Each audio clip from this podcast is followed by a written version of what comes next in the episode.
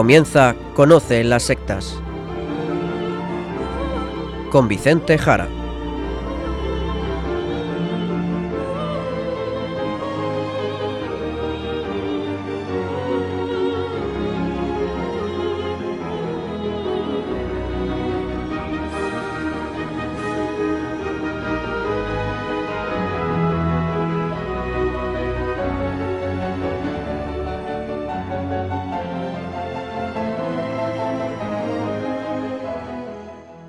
Buenas tardes, queridos amigos de Radio María.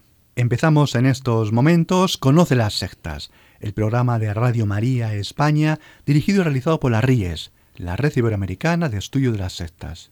Quien les habla, y como encargado por la propia RIES para su dirección, Vicente Jara. Y también conmigo, con todos ustedes, Izaskun Tapia Maiza. Izaskun, ¿qué tal? ¿Cómo estamos? Muy buenas tardes a todos. Pues estoy fenomenal. Gracias a Dios. Pues como siempre, lo primero y principal, el sumario. Izaskun.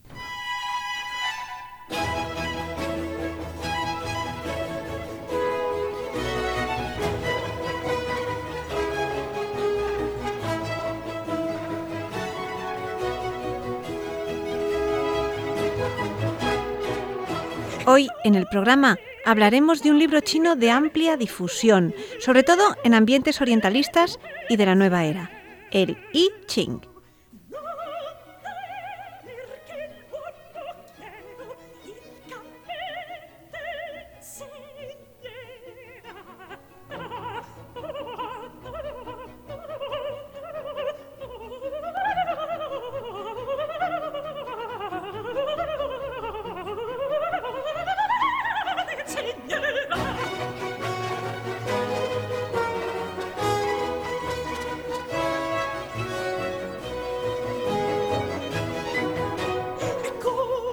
Tal y como les acabamos de decir, hoy les hablaremos del I Ching. No sé si a todos nuestros oyentes les, sonará lo que es esto, Vicente. Así que si te parece, explícanos. Es un libro chino, como acabas de decir, Izaskun, Ujú. un antiguo libro chino y como ya se pueden suponer, es un libro que se ha puesto de moda en todo este mundillo de la nueva era, de la New Age. Si bien es un libro del que ya en Occidente tenemos conocimiento de su existencia desde hace varios siglos. Lo que ocurre es que con toda esta gran llegada y afluencia de cosas orientales, orientalismos y toda la moda de que lo de Oriente pues parece que es mejor que lo nuestro de Occidente, pues un libro como el I Ching, que podríamos traducir como libro de las mutaciones o libro de los cambios, pues como no es un libro de cabecera para muchas personas. Vicente, ¿y de qué trata este libro? Bien, vamos a ver, podríamos explicarlo así con rapidez, pues diciendo que es como leer el horóscopo, como leer el horóscopo del periódico, algo así, así con rapidez. Se trata, se trata de un libro oracular que nos ayuda, según dice, por supuesto, a conocer nuestro futuro, a afrontarlo, a entenderlo, a ver lo que me pasa y lo que me puede pasar. Es, por lo tanto, como vemos, magia, magia, superstición. Bien, pues ya vamos entendiendo esto y como has dicho, es otro componente más de todo ese conjunto innumerable de elementos de la nueva era, cosas muchas de ellas venidas de Oriente. Eso es. A ver, pues digamos más cosas. No vamos a entrar en demasiados detalles de este procedimiento del I Ching, procedimiento mágico oracular, pero lo podemos resumir en que con unos palitos o con una serie de monedas, es lo más habitual, es algo así como si lanzáramos unos dados, podríamos explicarlo, y viéramos los números que salen en los dados, ¿de acuerdo? Para explicarlo.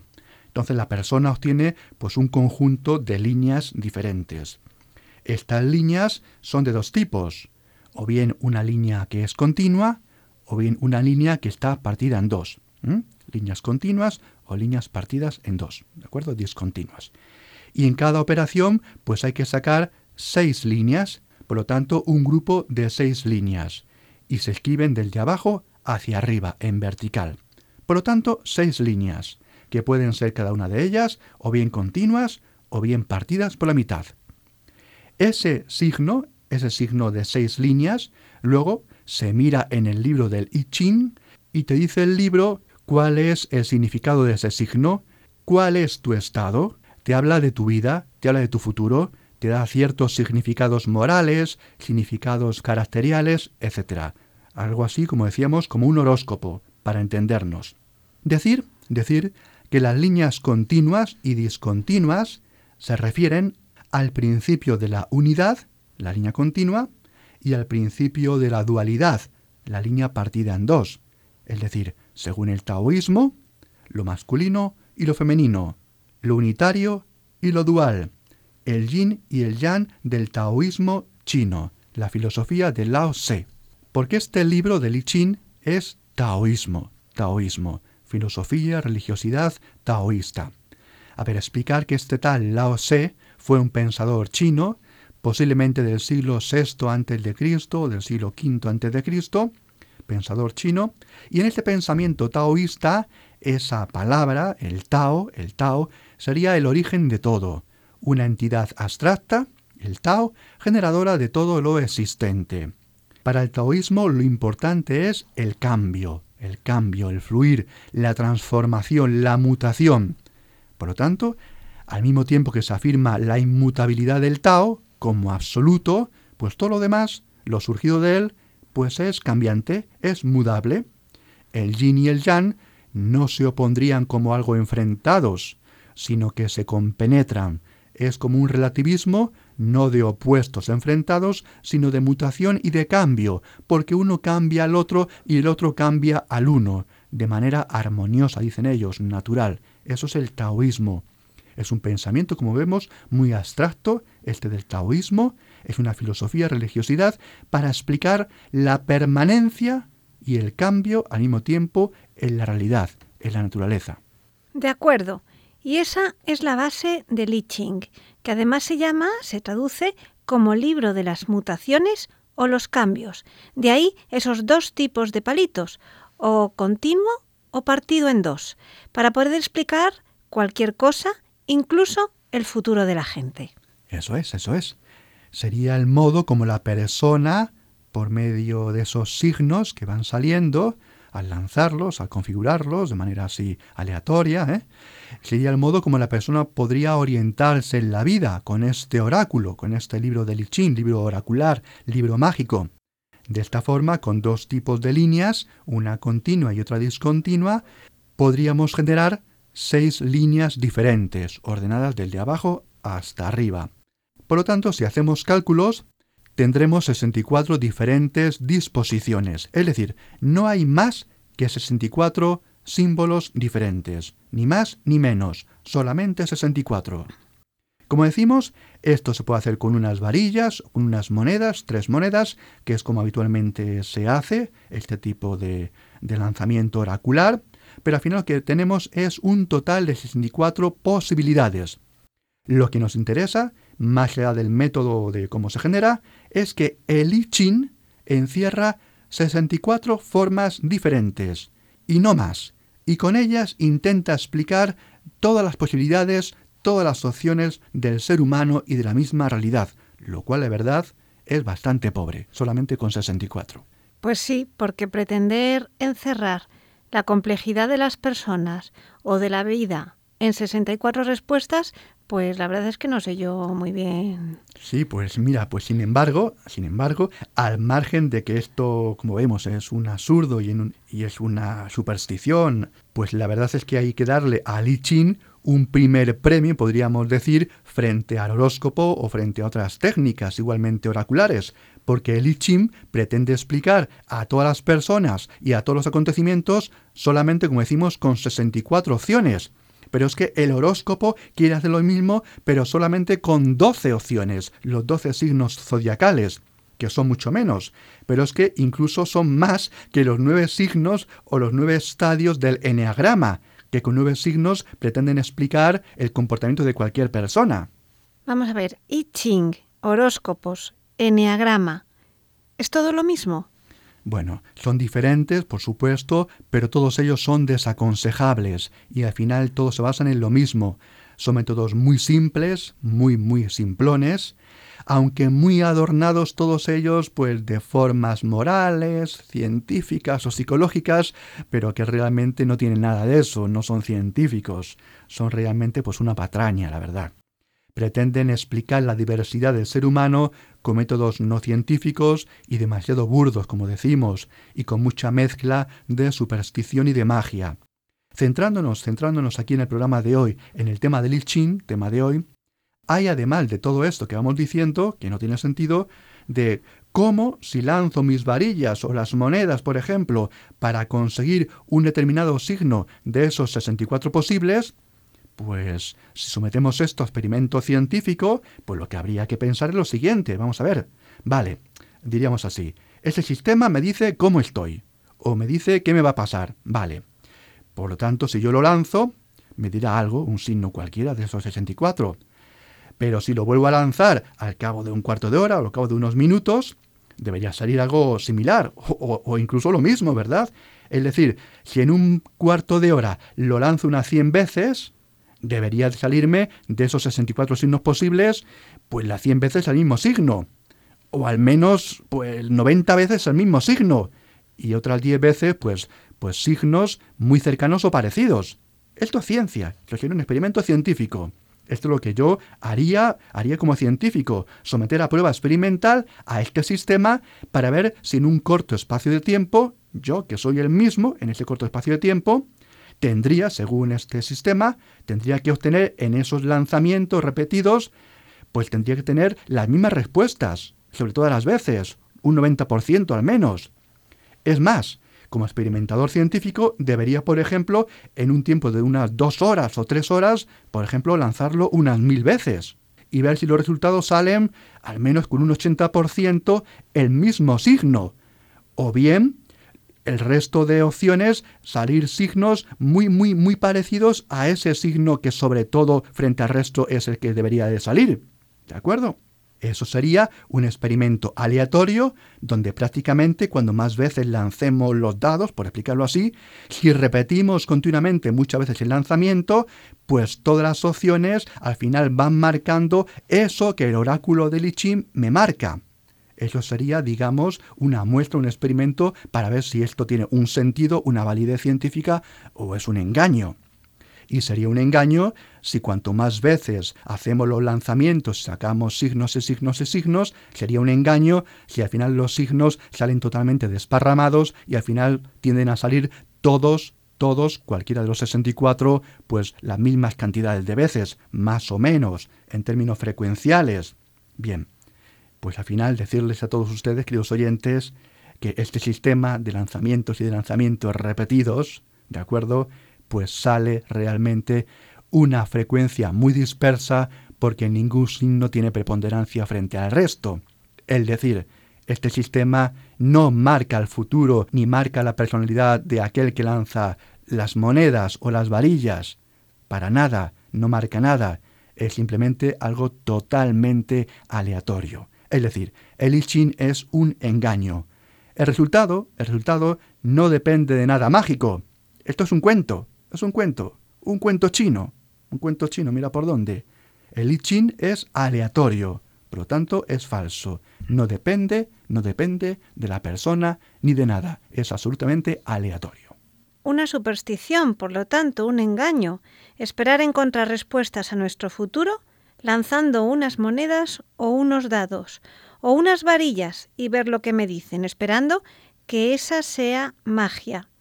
Pero que lamentablemente, como les venimos aquí contando, este tipo de cosas lo usa no poca gente.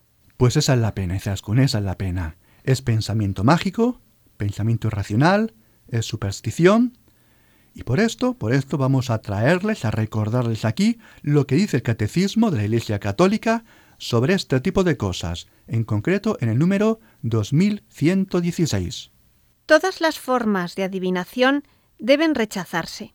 El recurso a Satán o a los demonios, la evocación de los muertos y otras prácticas que equivocadamente se supone desvelan el porvenir, y cita el libro del Deuteronomio, Deuteronomio 18, 10 y al profeta Jeremías, Jeremías 29, 8, la consulta de horóscopos, la astrología, la quiromancia, la interpretación de presagios y de suertes, los fenómenos de visión, el recurso a mediums, encierran una voluntad de poder sobre el tiempo, la historia y finalmente los hombres, a la vez que un deseo de granjearse la protección de poderes ocultos. Están en contradicción con el honor y el respeto, mezclados de temor amoroso que debemos solamente a Dios. Como vemos, este tipo de cosas, que son engaños y pueden llevar a temas peores, pues son un peligro y es un pecado. El vivir al margen de Dios y moverse en la suerte, en la suerte, lo supersticioso, y vivir en la oscuridad de todas estas prácticas. Pues profundizando en el método de Lichim, decir que ese primer lanzamiento, dicen ellos, te sugiere tu situación o tu situación cercana futura, según el Lichim, y la consulta no trata tanto como vemos de un futuro muy muy muy lejano, sino cercano, sino cercano, de la situación personal del sujeto que pregunta. Y esos signos pretenderían ayudar a la persona a tomar decisiones, a tomar una postura correcta, a actuar con sabiduría. Es por lo tanto una mezcla de magia, de oráculo, también de guía moral, cómo actuar, una guía sapiencial, un actuar correcto. De ahí esa mezcla muy oriental, muy china, esa mezcla de taoísmo y también de comentarios confucianos, porque el libro del Chin, aunque sea taoísta, también tiene anexos posteriores, al parecer de la escuela de Confucio si uno en esa, en esa búsqueda de su suerte, si uno desea alguna respuesta adicional a su estado futuro, cómo debe responder, qué debe hacer entonces, volvería a hacer un nuevo lanzamiento y a sacar otros signos, todo igual de absurdo que hemos dicho antes, por supuesto. Y por un método de emparejamiento de las líneas, que no vamos a entrar en comentar porque es simplemente fijarse en las varillas que sean iguales y desiguales frente al signo anterior, mirar cuál de ellas ha ido cambiando y así esa línea en concreto le va a indicar por dónde debe actuar esa persona. Miran el libro de Chin y entonces le dice más o menos qué es lo que tiene que hacer en su vida. Sería como una orientación en segundo lanzamiento de cómo actuar frente a lo que le ha marcado el primer lanzamiento. Al final, como vemos, es un modo de actuar basado en la magia, en pensar que esos lanzamientos tienen algo que ver con uno mismo, en fin, supersticiones, supersticiones. Actuar sin pensar, basándose en unas cosas aleatorias, en lugar de tomar decisiones basadas en el razonamiento, en los hechos, en el análisis y pidiendo en la oración luces a Dios, tal y como haríamos los cristianos. ¿De acuerdo? Recordemos a todos los oyentes que el mundo chino, Oriente, digámoslo claramente, para todos aquellos eh, flipados y alucinados con lo oriental, a menos en el aspecto religioso, hoy tratamos del tema de China en el I Ching, pues ese mundo está lleno de magia, está lleno de magia. El mundo oriental, el mundo chino, está lleno de magia y de supersticiones. Los chinos son uno de los pueblos más volcados en todo lo que es la suerte, los juegos de azar, gastan dinero y dinero en juegos de azar, siempre están buscando la buena suerte. Los chinos son un pueblo muy supersticioso. Los mayores casinos del mundo son chinos. Todo es la suerte, la suerte y la magia. Por lo tanto, mucho cuidado. La sección musical del programa de hoy la vamos a centrar en melodías tradicionales chinas.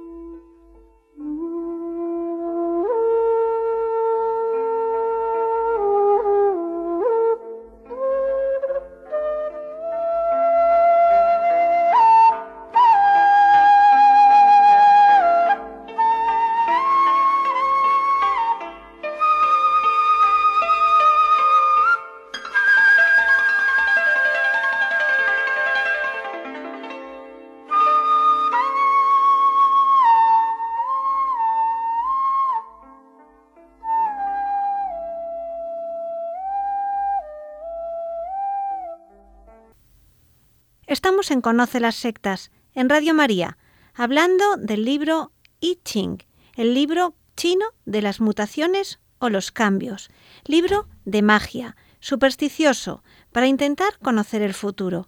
Y tras conocer un poco ya de este libro y viendo que es un libro oracular, para intentar conocer el futuro de la persona y cómo actuar, hemos de decir que, como antes comentabas, Vicente, este libro encaja muy bien con la forma de ser de los chinos. Pero, ¿y aquí en Occidente? Pues como decía antes también, la verdad es parte de ese deslumbramiento que para muchas personas produce todo lo oriental.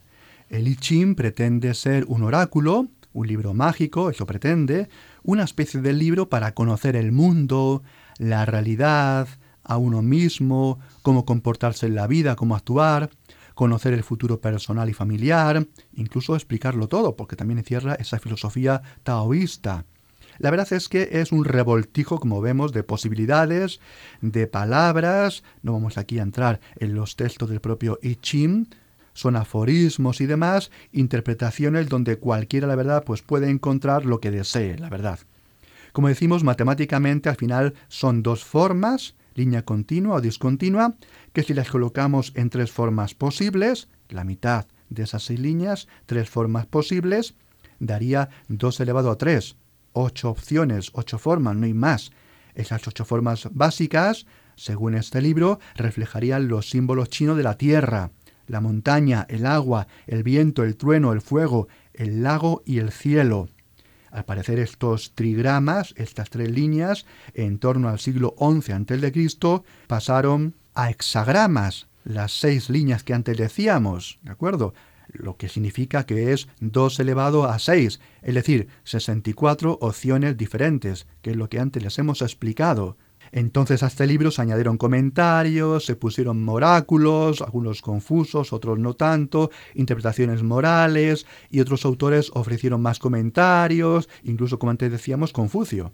Vaya, también Confucio. Sí, es un poco lo que decíamos antes. Y aquí una cosa un poquito quizás para especialista. Vamos a ver, decíamos que este libro es taoísta, taoísta. Es decir, no es confucionista no es confucionista. Por lo tanto, ¿qué pinta aquí Confucio? Como preguntaba Shizaskun. Vamos a ver, es que como decíamos antes, con rapidez, es que el mismo Confucio, o quizás su escuela de seguidores, pues también hicieron comentarios y añadieron partes al libro original. Pero al final todos esos comentarios de la escuela confuciana pues también han ido conformando con el pasar del tiempo lo que ahora llamamos el libro del I Ching. Bien, expliquemos esto quizás algo mejor. A ver, si bien no conocemos del todo con profundidad la historia de la formación de este libro, ya que tal y como hoy lo tenemos está formado por añadidos de diferentes momentos históricos, lo que tenemos de más antiguo son quizás algunos textos recopilados en el siglo XII-XI a.C.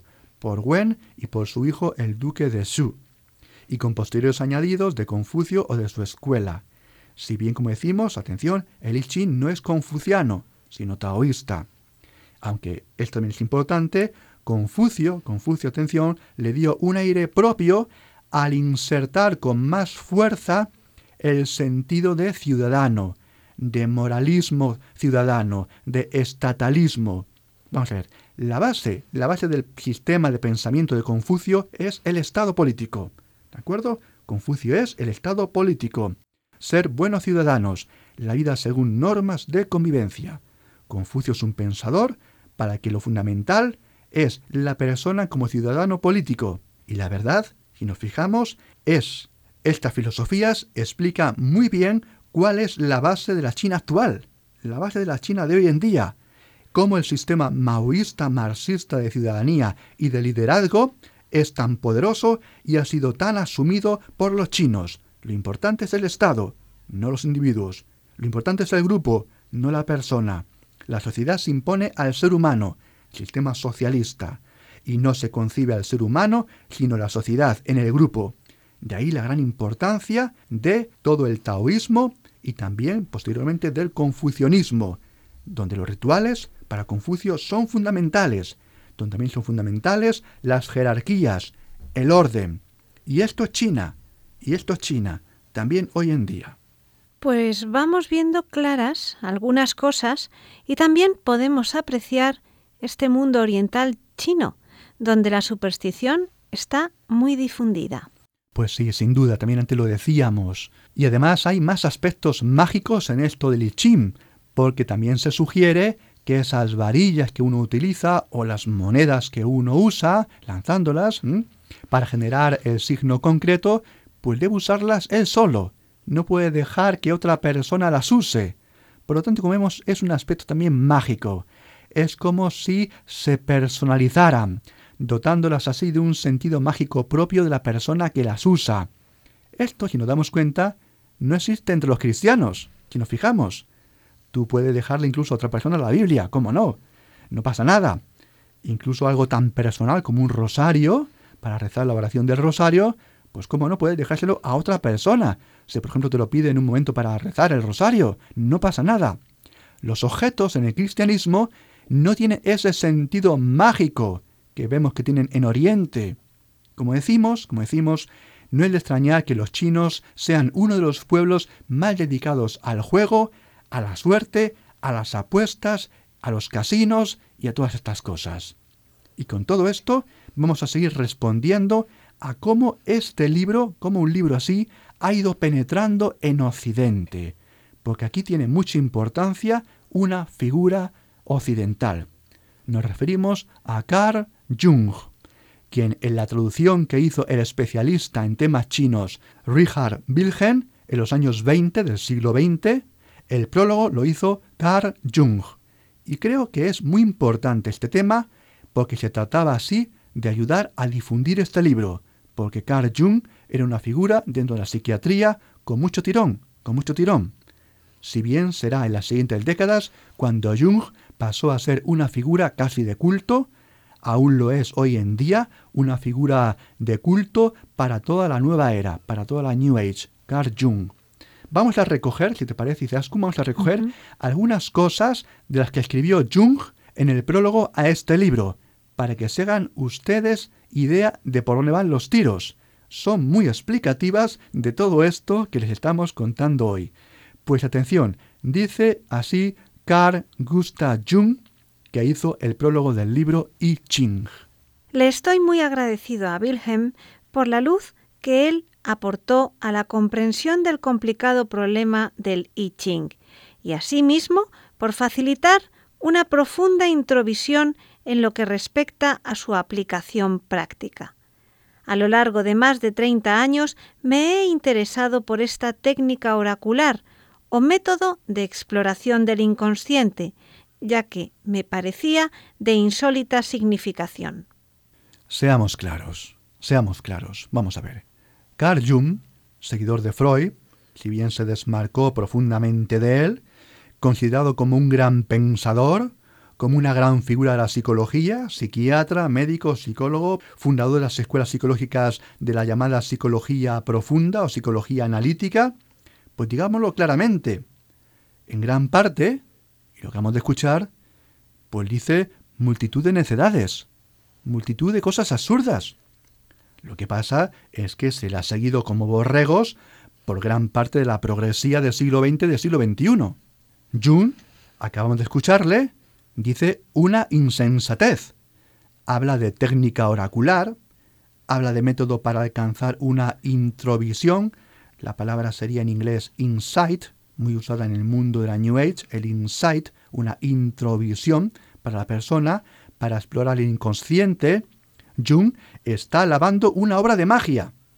Podríamos decir, está alabando el horóscopo del periódico, considerándolo como algo serio, para explorar el subconsciente, una técnica oracular para conocer el futuro.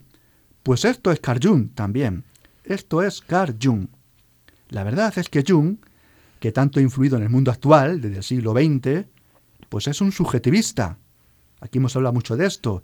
Es un subjetivista, es un creyente en la magia y por supuesto desprecia la razón. Desprecia la razón. Porque si uno le dijera, oye, no me digas que esto de conocer el futuro por medio de ese sistema pues vale para algo. Que eso es una estupidez, es una superstición. Oye, Carl, ¿cómo se te ocurre decir eso? Pues atención, porque él te responde lo siguiente, que no seas dogmático, que no tengas prejuicios, que hay que mirar las cosas de otra forma. Vamos a escuchar cómo lo dice él en el prólogo del libro del I Ching. A fin de entender qué significa semejante libro, es imperioso dejar de lado ciertos prejuicios de la mente occidental. Es un hecho curioso que un pueblo tan bien dotado e inteligente como el chino no ha desarrollado nunca lo que nosotros llamamos ciencia. Pero sucede que nuestra ciencia se basa sobre el principio de causalidad y se considera que la causalidad es una verdad axiomática. No obstante, se está produciendo un gran cambio en nuestro punto de vista.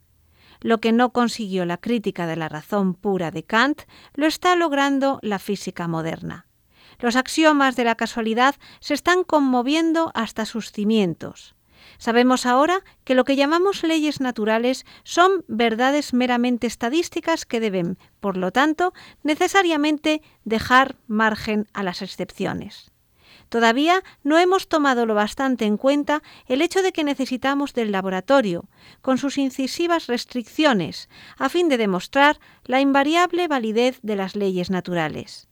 Si dejamos las cosas a merced de la naturaleza, vemos un cuadro muy diferente.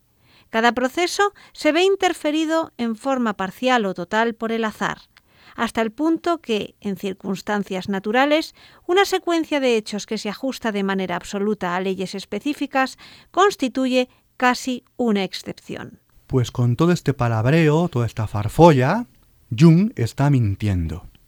Vamos a ver, la ciencia moderna no ha desplazado la causalidad. ¿A quién se le ocurre decir tamaña barbaridad? La ciencia se basa en causas y en efectos. Es Jung quien ha desplazado la causalidad, porque Jung cree en la magia. Es un subjetivista, es un relativista. Y como vemos, y hay que decirlo, es un mentiroso, hablemos claro, es un mentiroso. Jung aparca, echa a un lado la ciencia y dice que hay que tener otro punto de vista y que incluso la ciencia actual occidental, es decir, la única ciencia que existe, la desarrollada en el occidente cristiano, pues ha descubierto que todo es aleatorio, relativo, es decir, Jung está abusando y malinterpretando todo lo que es la física cuántica y la física relativista. Pero es que nada de eso que dice Jung lo dice la física cuántica ni la física relativista. Todo para decir Jung que la vida y todas las cosas pues son relativas, son mágicas, son subjetivas, que no hay verdad, que todo depende, que todo es variable, difuso. Pues este es Jung, este es Carl Jung. Así que cuidado con los que sean seguidores de una persona que dice estas cosas, porque apañado vamos. A este tipo de personajes se les ha dado durante el siglo XX y también hoy en el siglo XXI demasiada importancia cuando son bastante mediocres. Son personalidades demasiado sobrevaloradas. Jung está muy sobrevalorado, porque alguien que dice lo que acabamos de escuchar, la verdad habría que mirarlo con cierta distancia, con cierta distancia. Así en este texto prologando al I Ching, cuando se hizo esta traducción en el primer cuarto del siglo XX, Jung, para explicar cómo era posible que el I Ching consiguiera saber el futuro, pues Jung habla de lo que él llamó la sincronicidad, que es un palabra que él usa y que aparenta ser muy científico, pero que es pura magia y pura irracionalidad. Porque Jung dice que esa sincronicidad es la simultaneidad de dos sucesos vinculados por el sentido, pero de manera acausal, sin causa. Y sigue diciendo Jung sobre esta sincronicidad. Así pues, emplearé el concepto general de sincronicidad en el sentido especial de una coincidencia temporal de dos o más sucesos relacionados entre sí de una manera no causal, cuyo contenido significativo sea igual o similar. Apañado vamos, apañado vamos con Jung. Y sobre esto sigue diciendo lo siguiente. La sincronicidad considera que la coincidencia de los hechos en el espacio y en el tiempo significa algo más que el mero azar, vale decir una peculiar interdependencia de hechos objetivos, tanto entre sí como entre ellos y los estados subjetivos, psíquicos, del observador o los observadores. Obviamente, Este no es un procedimiento capaz de hallar eco en una mente crítica, habituada a la verificación experimental de los hechos o a la evidencia fáctica. Madre mía, en fin, en fin, que las cosas de manera misteriosa se relacionan, dice Jung, nadie sabe cómo, de manera inexplicable, la mente crítica no puede conocerlo, no se puede verificar ni falsar, no se pueden hacer experimentos sobre ello, ocurre sin más, son estados subjetivos, son cosas que no tienen ni que ver con causa ni con efectos, son acausales, no puedes entenderlo, no lo pienses, simplemente créetelo porque Jung lo ha dicho. Y porque los chinos tienen un libro de magia que dice que si lanzas unos dados de 64 caras, para que lo entendamos, lo que te salga ahí es el futuro tuyo. Bueno, pues este, este es el nivel intelectual del gran Carl Gustav Jung. Este es. Y cuidado, que este es otro de los individuos dentro de Occidente que más ha colaborado a este momento histórico actual basado en gran parte en el relativismo, la irracionalidad, el pensamiento mágico, el subjetivismo y todo lo que tenemos encima. Pues ahora seguimos. Pues vamos a continuar escuchando música tradicional china.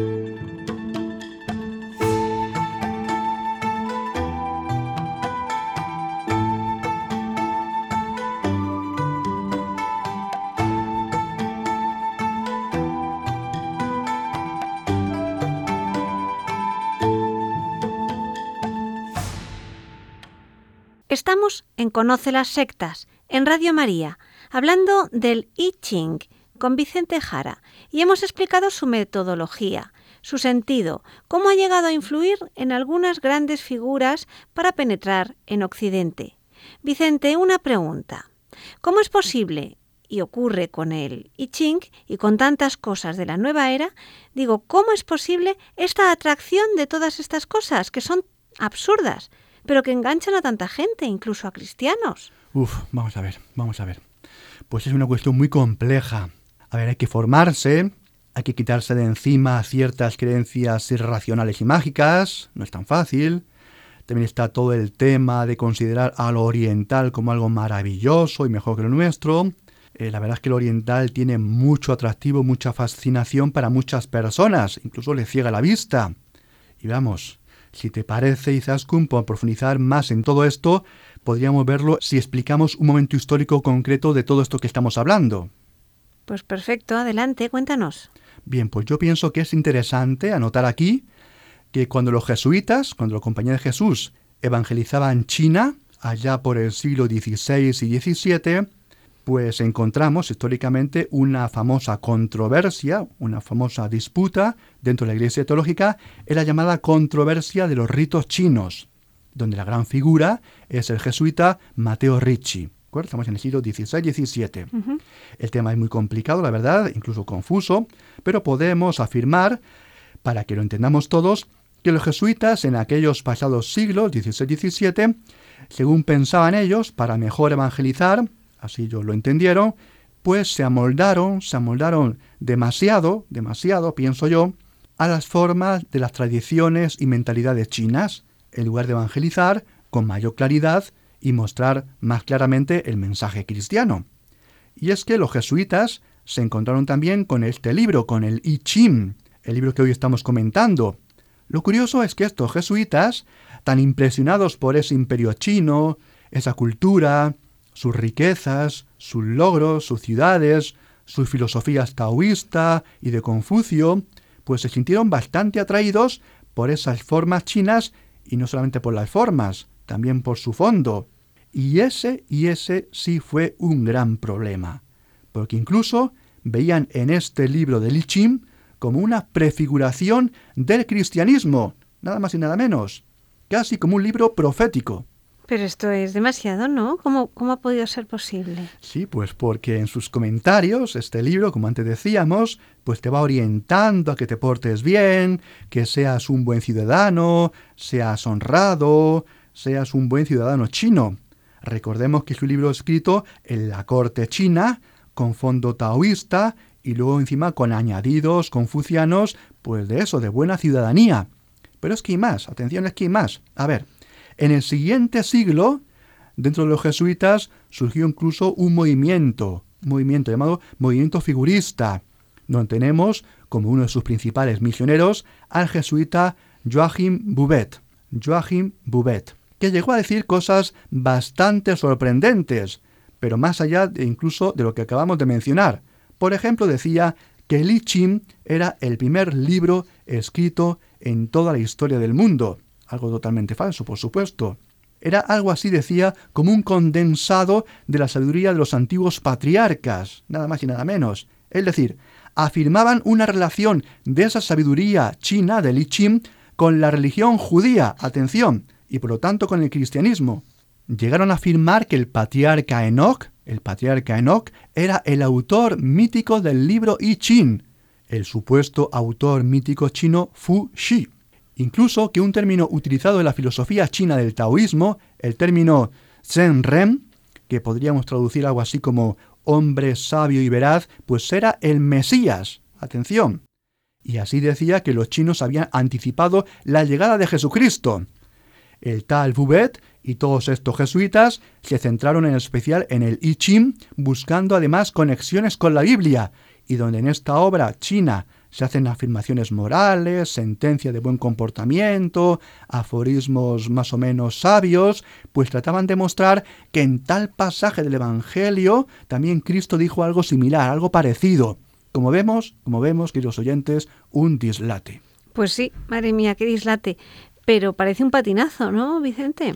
Pues sí, la verdad, es una aberración, es una falta de conocimiento, es un despropósito, muchos errores intelectuales, una ofensa muy seria contra la Biblia, contra el judaísmo, contra Jesucristo, y al final pues es intentar evangelizar a los chinos, pero adoptando cosas de religiosidades chinas que son contrarias al cristianismo, porque vamos a seguir explicando todo esto.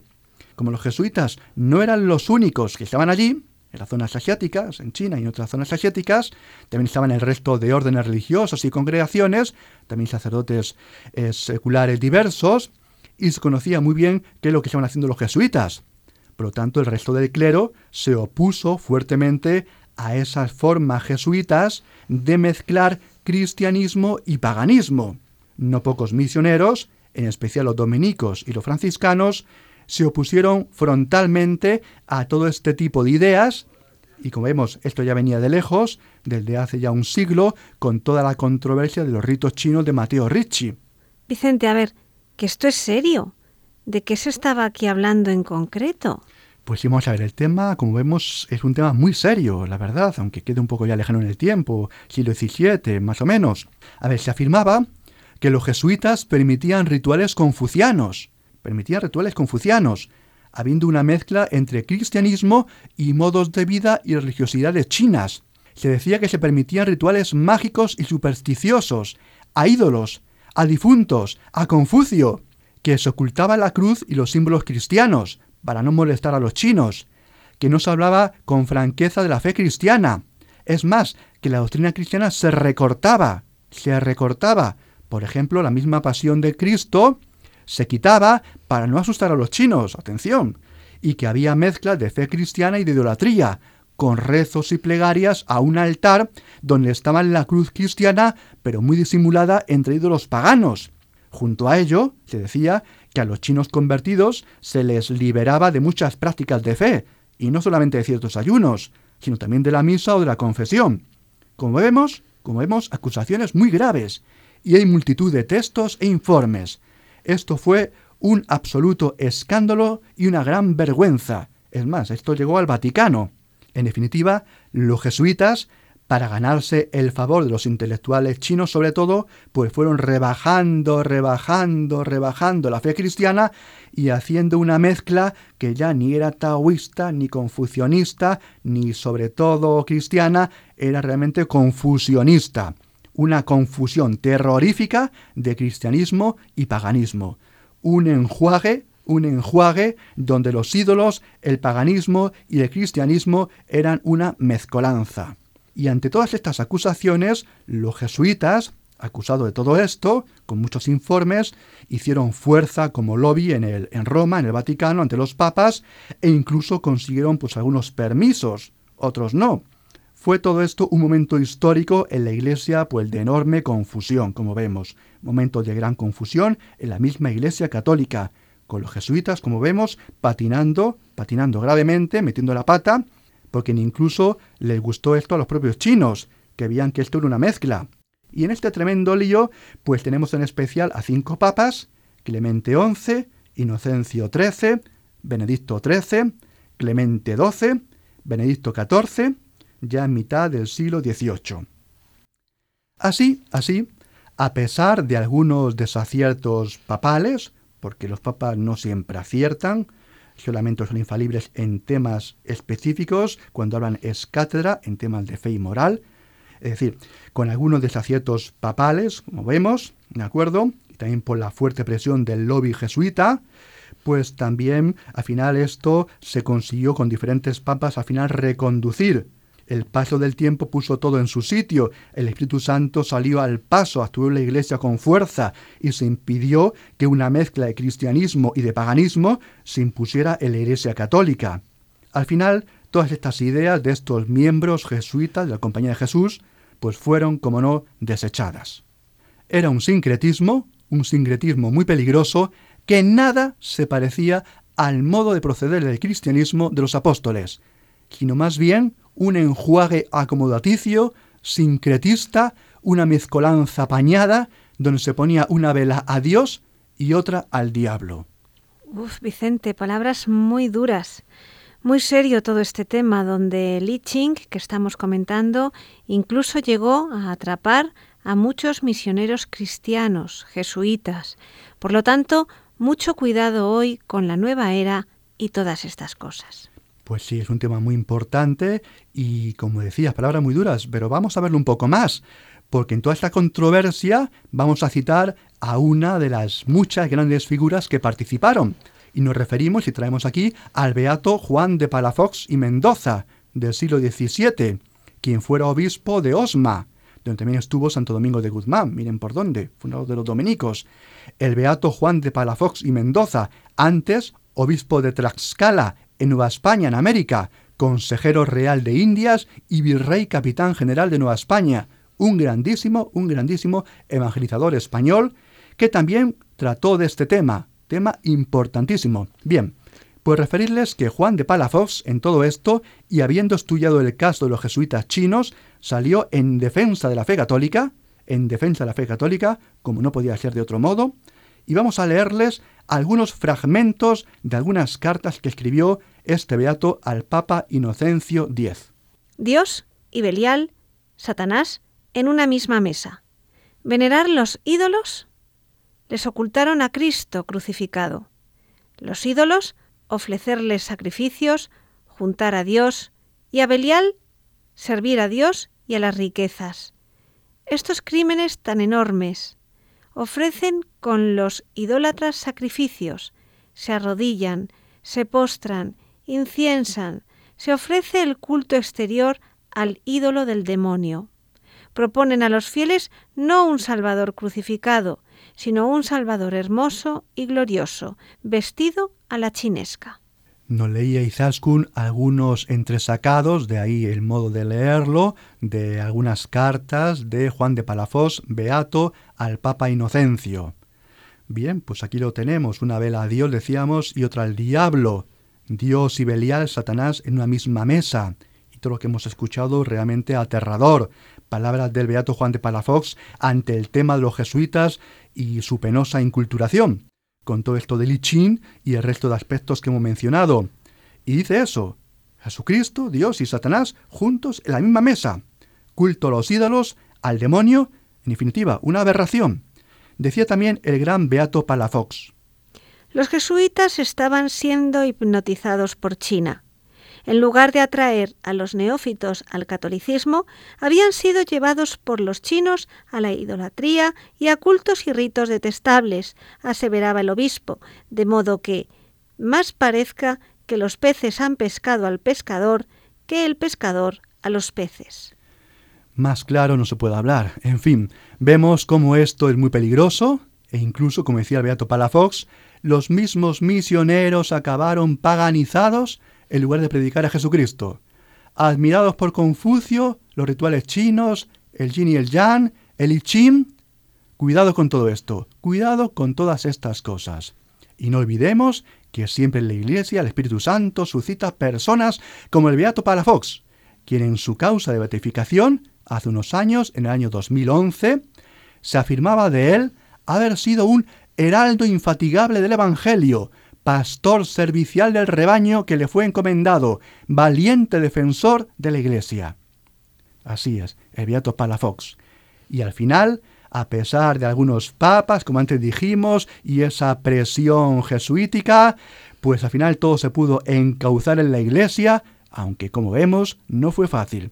Por lo tanto, queridos oyentes, ya saben, cuidado con el I con todo esto de la nueva era, cuidado con todas estas cosas. Pues vamos finalizando con otra melodía tradicional china.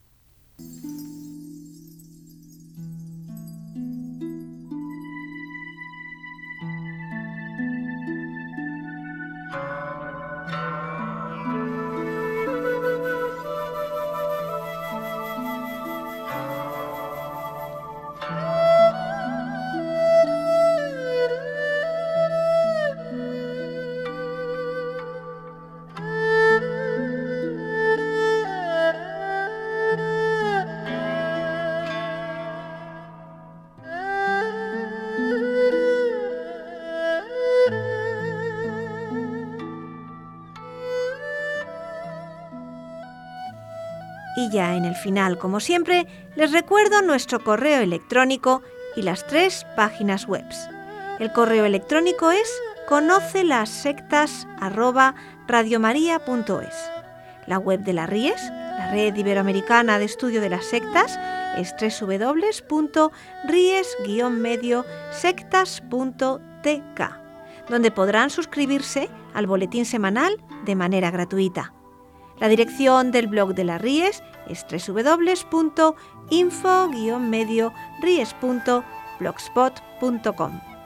También pueden leernos dentro del portal de noticias religiosas de Infocatólica, cuya web es www.infocatólica.com. Y si alguno de ustedes, queridos radioyentes, desea alguno de los programas de Conocer las Sectas, para ustedes mismos, para un familiar, para un amigo, como un regalo, ante una necesidad de un tema aquí tratado, por la razón que sea, pueden llamar al teléfono 91 822 80 10. Lo repito, 91 822 80 10. Muchas gracias y buenas noches de parte de todo el equipo. Hasta dentro de dos semanas, si Dios quiere.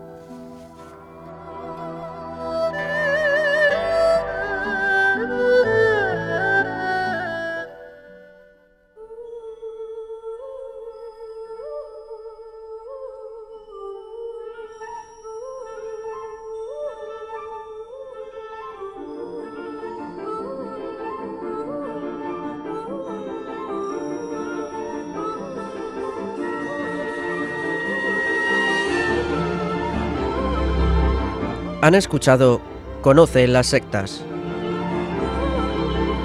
con Vicente Jara.